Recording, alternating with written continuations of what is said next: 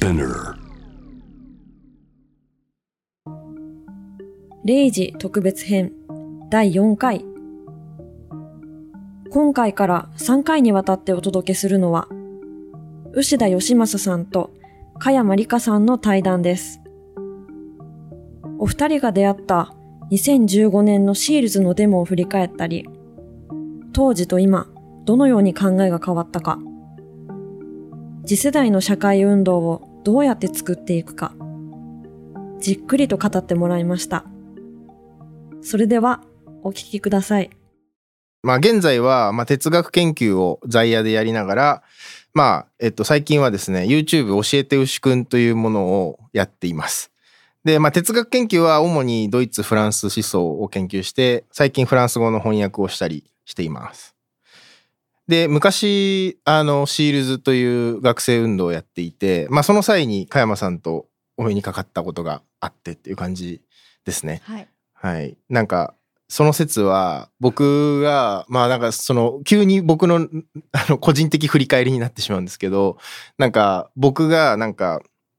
結構、割とマッチョだったんですよ。あの、思想っていうか考え方が。だからなんか、実際なんか、その、社会運動やってると、なんか、結構、こう、SNS でバッシングを受けたり、まあそういうことをするんですけど、まあその時に、加山さんが精神科医であられるので、まあそれでなんかそのシールズのメンバーとかを診療してくださるっていうお話をもらったんですけど、まあ僕としては、いや、そんなの、そんないらないですぐらいの感じだったんで、あの、でもその後、シールズの他のメンバーはお世話になって、あの、とてもありがたかったです。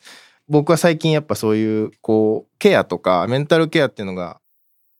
あの、今の時代、非常に政治的にも重要だなっていうふうに感じていて、あの、今日お楽しみにしています。お話伺えることを。ありがとうございます。えーっとじゃあ私の方なんですけど私はあの加山理香と申します。これペンネームなんですけれどもね。あのもともとはあの医者で精神科医を長くやっていました。いますっていうか今もやってるんですけど大学のあの教員もずっとやっていてそれで2015年のねあの集団的自衛権の時に吉田さんたちが国会前でシールズとしていろいろ活動をしている時にあの安保に反対する集団的自衛権に反対する大学人の会っていうのがねあって、まあ、全国で2万人ぐらいあの大学の教員が反対署名をしたりあの名前を出して、まあ、それで私もそこからあの国会前に何度もあの集会などでねあの出かけてで牛田さんたちに出会ったんですよね。はいそれで、えーとまあ、い今はねあの、えー、と去年からまあ、いろいろ考えるところがあってあの平日は北海道の医療過疎の町であの精神科医としてというよりも何でも屋さんプライマリーケアっていうんですけどあの総合診療科って、まあ、言ったりもしますけどとして、えーまあ、あのその小さな地域なんですけどもそこの人たちの、まあ、健康というか医療あらゆるあの全般について、まあ、取り組んでるっていうところなんですが、えーまあ、先ほどね吉田さんがあの時その SEALDsの人の、まあ、診療っていうとね今度また聞いてる人が SEALDsの人はみんな病んでたのかとかね いうかもしれない。なんていうかでもあの時ってねあのなんかまあ皆さん、まあ、本当にそれまでは一般の学生として大学生として、まあ、いろんな分野で勉強したりあのしている人たちがまああのその前の特定秘密保護法の時からですかね皆さんたちのあのサスプルとかいう前身そうでがあってすましたよね。はい。あの頃からまあこれはちょっとね学生の立場としてもなんとかせにゃっていうことで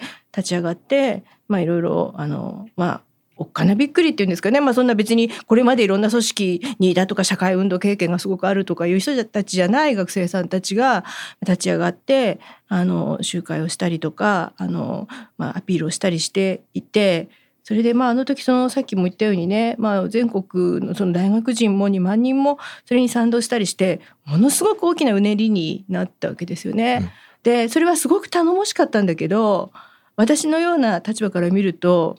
やっぱりいきなりそれまでねこう本当に一学生だった人たちが突然こう何十万人もから注目されて、はいそれであのでしかもね、まあ後でまた話すのその話出るかもしれないけど今やっぱり SNS の時代だから、ものすごいそのあの拡散されてねこれまでだったらまあ新聞とかテレビのニュースに出なければあの何をしかしててもそれがあの知られるってことはあんまなかったと思うんですけども、はい。もうそれ以上に SNS で「ああいつのこと知ってるよあいつは誰々だ」とかね「どこどこ大学の学生だよ」とかねまあ昔はこうだったとかっていうようなことも含めてプライベートのことも含めてもう拡散され注目されそしてその中には匿名でやっぱり非常にこうあの辛辣なことを言ってきたりね。で特に私が心配だったのは女子学生の人たちに対する興味本位も含めた注目と、なんかこう嫌がらせみたいなね。ね。うん、やっぱりそれはひどくて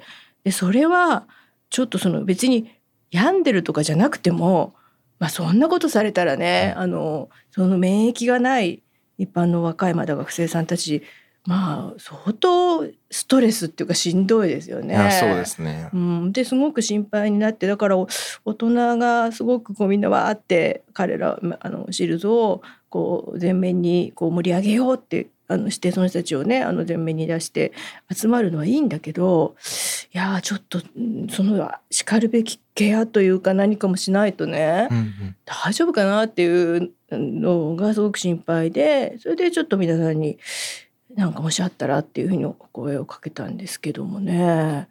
うんでも牛田さんなんかどうどうだったですか？あの時にそのまあ そそそれまでというかそんな普通にただただっていうか学学生として生きてきたのが突然なんか何かのシーンの中心にねこう、はい。自分がなっていくっていう時あのあの感じってどんなかだったですか？そうですね。まあ僕は結うん。構それ注意していて、うん。つまり僕はただのうん。やっぱ僕は学者になりたくて、でその先生たちの凄さを知っていたので、うんまだただの学生で何でもない人間なのにそういうふうにこう反対運動をしたことでものすごくメディアとか周りから、まあ、おみこしに乗せられるというか,、だそのおみこしがどんどん高くなっていくのを客観的に見ながら、これ急にみこし下ろされたら落下する距離高いなみたいな、そういう怖さがあったので。客観視できてたんある程度。あ僕はだから、例えばあのまあこう言うとあれかもしれないですけど地方とかでうん。講演に呼ばれたりするんですよね。はあ。でしかも結構な講演料をもらえるんですよ。へだからそういうところで僕は地方にはそんなに行かなかったんですけど、そういうところですごくこうヒーロー扱いーされるというか、うですよね。うん。なんで僕はだからそういう講演とか地方に呼ばれるのは極力断るようにしていへて、自分の身が持たないと思ってっていました、うんだから、まあ、そういう意味では結構その出ずっぱりだった人たちまあ僕も割と出ずっぱりではあったんですけど、人たちは結構その距離が距離っていうかなんていうかおみこしが高すぎてその後病んでいく人たちが多かったイメージ、まあね、だから芸能変な話ね芸能プロダクションなら、はい。もうそういう仕組みがシステムがあるから、うん。まあ、その人たちを守るねいろんなこう、マネージャーがいたりとかね、はいあのああると思うんですけども別に皆さんたちそういう人たちでもないし、はいまあ別に誰かこう警備が SP がついてるわけでももちろんないしね。で今日ね国会前で10万人人が集まってそこの前でスピーチしても明日は普通に学校のね大学の授業に講義に出たりするわけじゃないですか。ですねでまあそのなんていうかでしかもねなんかそ本当にこう別にミュージシャンとかで、まあ、そそういうふうなの目指してたとか言うならまだねあれだけど、皆さんたちはそうじゃなくてやむにやまれずこういう状況の中で声出さざるを得ないっていう中でね、いやそのどうやってこうそれを保ってたのかなっていうのはすごくこうしなんか気になりましたねあの時ね。そうですね。やっぱり僕は今振り返るとなんですけどなんか僕が行動してたんじゃないなっていう感じがして、うんうん。何か歴史的な、そうね。うん。なんていうか、まあ、それこそ世論の声もあるし、いろんなものになんか背中を押されてなんかやらされてたじゃないけど、うん。なんか何かに突き動かされるような感じ、それが熱狂っていうかねあ熱狂状況なんでしょうね。はい。そういう何かはあそこの場にはあった気がいします。やそれはそうですね。だから大学人もそうですよね。それまでずっとあのなんか大学の教員も、まあ、個人ではいろんなことやってる人いてもね集団で何かをっていうのは、まあ、多分あのしばらくなかったと思うんですけどね、あの時にそれぞれの大学であの声が上がって、まあ、あのみんなであの大学の中でそのあの集まってねあの国会前にみんなで出かけていくとか学生も含めてそんなことは多分もうあの前も後もなかったことですけども、まあでもそそれがだからでもまあそれを考えるとねはいその今日のねテーマの歴史的大転換って言われるような、はい今年のその敵基地攻撃能力とかにの時はまああんまりそういうふう ああいううねりが起きなかったわけじゃないですか。そうですねだからそれはなんなんななんだったんだろうっていうかななんなんですかね。なんでなんでしょうねうんいやうんとまあ一つは、はい。僕の勝手な理想としては、そのまあ僕は大学生の時にまあシールズ自由と民主主義のための学生緊急行動っていう、まあ、組織を作ってまあ今のこの状況特にまあ集団的自衛権の行使に反対したりとか自民党のまあ改憲草案にまあ反対したりとかするために活動をしていたわけですけどなんかそういう学生運動がその後から出てくるんじゃないかなと思ってたんですよ。うんうんそれが出てこない。うんのでうんなんかそういうなんていうか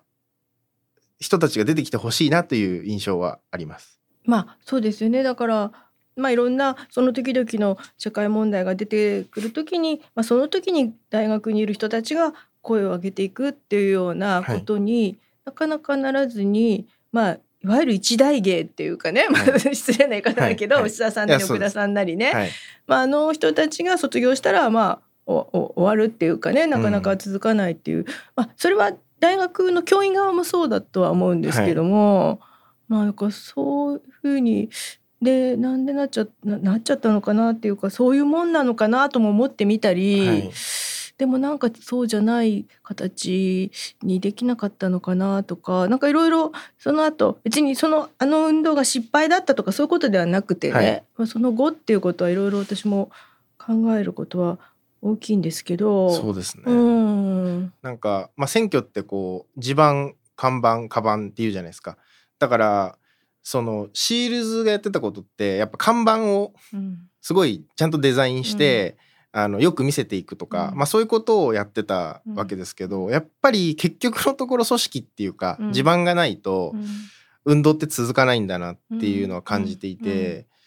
なんかそういう意味でやっぱり組織をどう作るかっていうか、うん。地盤を少しずつでもうん。小さなコミュニティでもいいので、うん。それを各地で作っていくことが結局10年20年先を考えた時には、あの社会を変えるために必要なのかなっうん。うん。ていう、そうですよね。でまあ何でもかんでもね安倍政権のせいにしちゃうのもなんなんですけどもね、はい。あの時もちろん安倍政権でまあその後もしばらく安倍政権はもちろん続いたわけですよね。うんでまああの後いろいろ盛りかけ問題とかねあの桜を見る会とかいろんなも問題もまた出てきたりしたけど、結局でもそれによって退陣に追い込まれるってこともなく、はい。まあ、その後コロナとかいろいろ始まって、まあ、あの安倍元総理が体調の問題でねもう辞任しますっていうことまでうんものすごくこう長く続いてしまったわけでしょ？であの時にだからなんていうかまあ安倍政権一言でね8年近くですからねあのはい第2期が、牛田さんたちが大学2回やるぐらいのあそうですね。はい。ねえで時期になんかそういうこう運動とかあとまあさっきおっしゃったような地域での地道なこうコミュニティでのいろんな活動みたいのが、うん。本当にもう骨抜きっていうかねそうですね。ん。にされ完成されてしまった的な感じもあるわけじゃないですか。でじゃあ安倍政権終わって、まあ、菅さんになったりして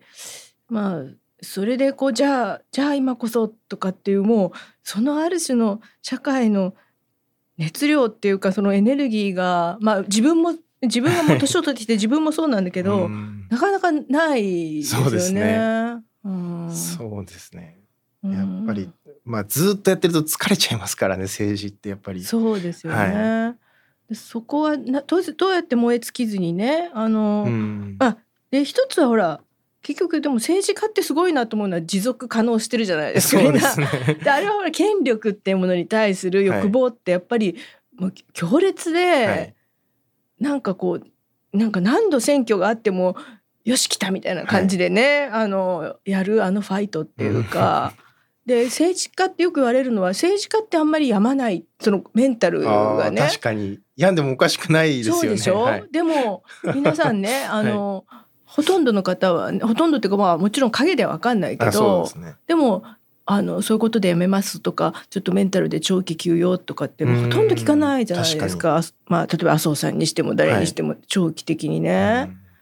なんかそそそれはもともとそういう打たれ強いっていうのもあるけどやっぱりその権力を手に入れたいっていうことのそそれの力っていうのがすごいものなんじゃないですかね。そうかもしれないですね。まあ、あとはなんかやっぱ学生運動との違いはやっぱうん。お金ですよね。あー。やっぱなんかその特にこうそういう社会運動をやるような団体って、まあ、とにかくお金がない、うん。うん。だからその安定がやっぱあるかないかも結構大きなメンタルの違いはうん。あるのかなっていう気はしていて、僕もやっぱり学者を目指す中で、まあ、全然お金がないとやっぱ夜寝れないみたいな、うんいやそうですよね。はい、うん。お金がないみたいな気持ちで寝れないみたいな、そういうのもあるのかなっていうか難しいですよね。うん。でもまたじゃあお金をが定期的にあるっていうとどっか就職してるとかね、はい。だと思うんですけどするともう今の日本のこうまあ状況だといいくら働き方改革とは言われてもね、はい、まあほとんど平日はね早朝から深夜までまあ、働かなきゃいけないわけじゃないですか。で私もあの2015年の時に、まあ、いろんな企業に勤めてる方とかともねいろいろと話す中で、はい。やっぱこうし知らないんですよね。もう、うん。そのまあ、国会前で何が起きてるかとか、はい。集団的自衛権ってどんなことかとか、はい。別に興味がないわけじゃないけどもうそれもう帰ったら寝るだけだから、うん。ニュースも見る暇がないとかね、はい。言ってでもそれまあもう今の日本だと致し方ない部分もあるじゃないですか。なんかそういや本当そう思います。そんななんかだってそもそもニュースをちゃんと分析するのだってめめちゃくちゃ時間がかかるじゃないですか。うんでそれをフルタイムで働いてる人たちにやれなんて絶対言えないし、だからまあなんか大学の先生暇とか言っちゃ失礼だけど、はい。私もうやめちゃったから言うわけだけど、はい。なんか夏休みちょっとあったりとか、はい。まあ、平日もね別になんかタイムカードがあるところは少なくて、はい。まあ、自分の講義が終わったらね夕方も出れたりとかっていう自由度が割とあるかそうら、ですね。そういう人はあえてできるけど、うんあのなかなかその社会運動とその社会生活っていうかね、にはい人間のそれの並立っていうのもものすごく大変いや大変ですよね。ね。そんな余暇がない中で、うんね勉強もして例えばデモにも行ってうんなんてやったら、もうそれで土日終わっちゃうじゃないいですか。やだからどうしてもねそれはもうリタイアしたうん高齢の方が多くなってね、はいまあすごくそれもよくネトウヨさん的たちにはすごくし批判されてじいさんばっかり来てるとか言うけど、じいさんしか行けないんだもんだって。そうなんですよ。でなんかね確かに、はい国会のなんか院内集会がありますとか言って、はいみんな平日に3時とかさどうやって行くのこれにみたいな、確かにフリーランスのねまあなんかジャーナリストの人とかはいはいあと本当に高齢者しか行けないじゃないですか。確かにそうですよね。いやじゃあ土日にまあやればっていうでも土日は皆さんはやっぱりこう休んだりとかねいろいろやりたいこともあるから、うん。だからそういうこう平日でも例えばちょっとじゃあデモに行ってきますとかねなんか、そういう集会に行きますとかっていうので抜けたりとかできればいいのにって思うんですけどね。そんな夢のまて夢みたいな感じじゃないですか、はい。世の中。だからなんか僕は全然その歴史としてしか知らないうんレベルですけど、なんか国鉄が止まってた時代があるらしいじゃないですか。あの何あのストライキとか。ストライキとかで。そうそうそうそうそう。なそうなったらできるんですけどね っていう。ああそうね、はい。そういう意味ではなんか労働組合国鉄の労働組合が強くて、そうね。うん。まあねで国鉄っていうか JR 全部が止まるなんて今全く想像がつかない、僕からしたらうん。ですけど、それが全部止まればデモができるよな 確かにっていう、うなんかそういう意味ではその、まあ、自民自民党を中心としてこう組合をすごく弱くしていった弱体化させていったっていう効果だなってういうん感じはしますね。でまあ本当に CS がねあの時にあのまあその注目されたのはね社会運動だけど、ダサくなかったっていうのがあったとやっぱりあって、まあそれはその前進としてあの首都圏反原発連合あの反原連の人たはちいがやってた集会スタイルっていうのが、うん。まあ一つあったと思うんですよねそうですね。やっぱモデルとして。はい。毎週金曜日にねあの国会前であの集会してたけど、まあ、彼女、まあ、ミサオさんっていうね女性が中心にやってましたけどあの、まあ、社会運動だけどあの、まあ、すごくこうあのなんていうくなんか黒い旗とかなんかデザイン的にもちょっとかっこよかったりして、ほんであのまあいいろいろそういう意味で新しい感じでそこにシールドも出てきて、まあ、コールの仕方とか、まあ、いろんなやり方があのその若い若い人向けっていうかまだダサくないっていうかね、まあ、ダサくないとばっかり言っちゃってなんかもうはい。語彙がないんだけど、いやまあかっこよくはないっていうか。あのすごいおしゃれなわけではないっていうか、ないけど。ダサくはないってそうなんですよ。結構大事ですよね。そうなんですよ。それで、い、やまあ別に今の既存の社会のが全部ダサいってわけじゃないんだけど、はい。でもちょっとあそこに入るのはなと思ってた人たちが、はい。まあいけたっていうのはうん。ねすごくあって、まあ、だけどまた今ねその社会運動っていうかなんかもうその運動っていうものに対するネガティブイメージもすごいじゃないですかすね。活動とかもそうですよね、はい。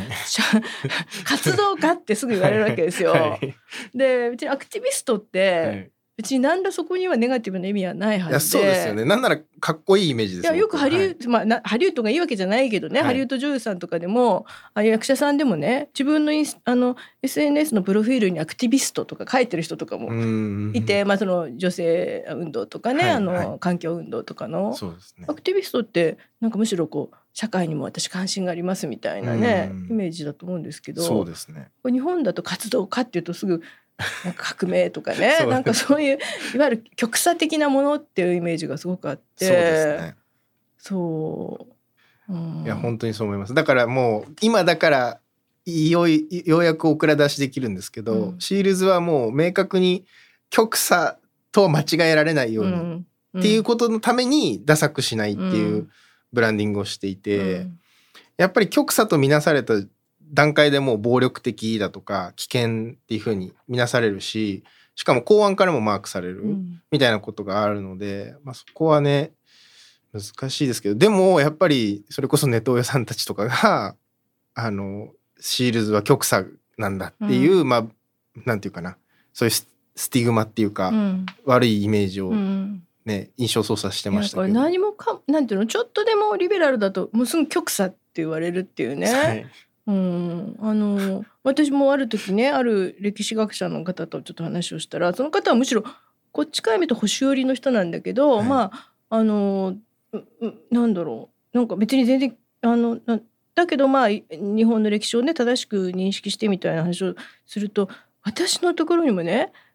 極左っていう手紙が最近来るようになっちゃったとか言って、はい。極左の方々に申し訳ないって言ってて なんかこんな私が極左で今までは保守とか言われて、はい。むしろなんかその方もて天皇とかもいろいろねこうのああの研究したりとかしてる人で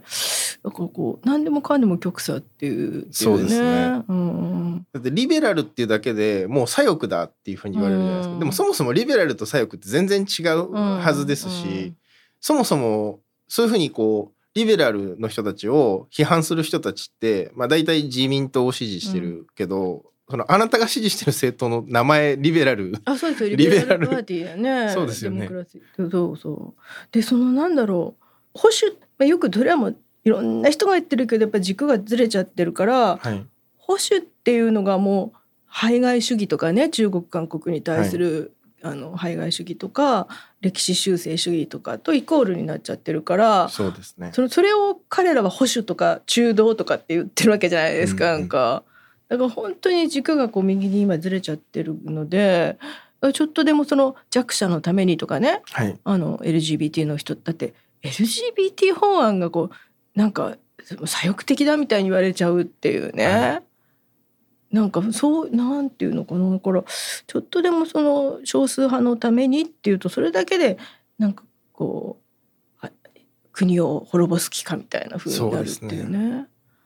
そうだからその軸のズレをどうやってこう戻すのかっていうのは、まあ、それは私たち世代がまあこの愚痴みたいに言ってるけど私世代がぼんやりしてたからこうなっちゃったわけっていうのもあるわけですごくこう責任感も感じるんですけど、はい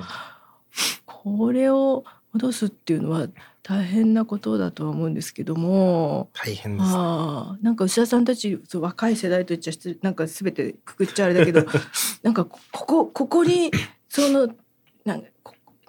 ちょっとまだ希望があるとかここに打つ手があるみたいなのありますか？突破口。突破口ですか？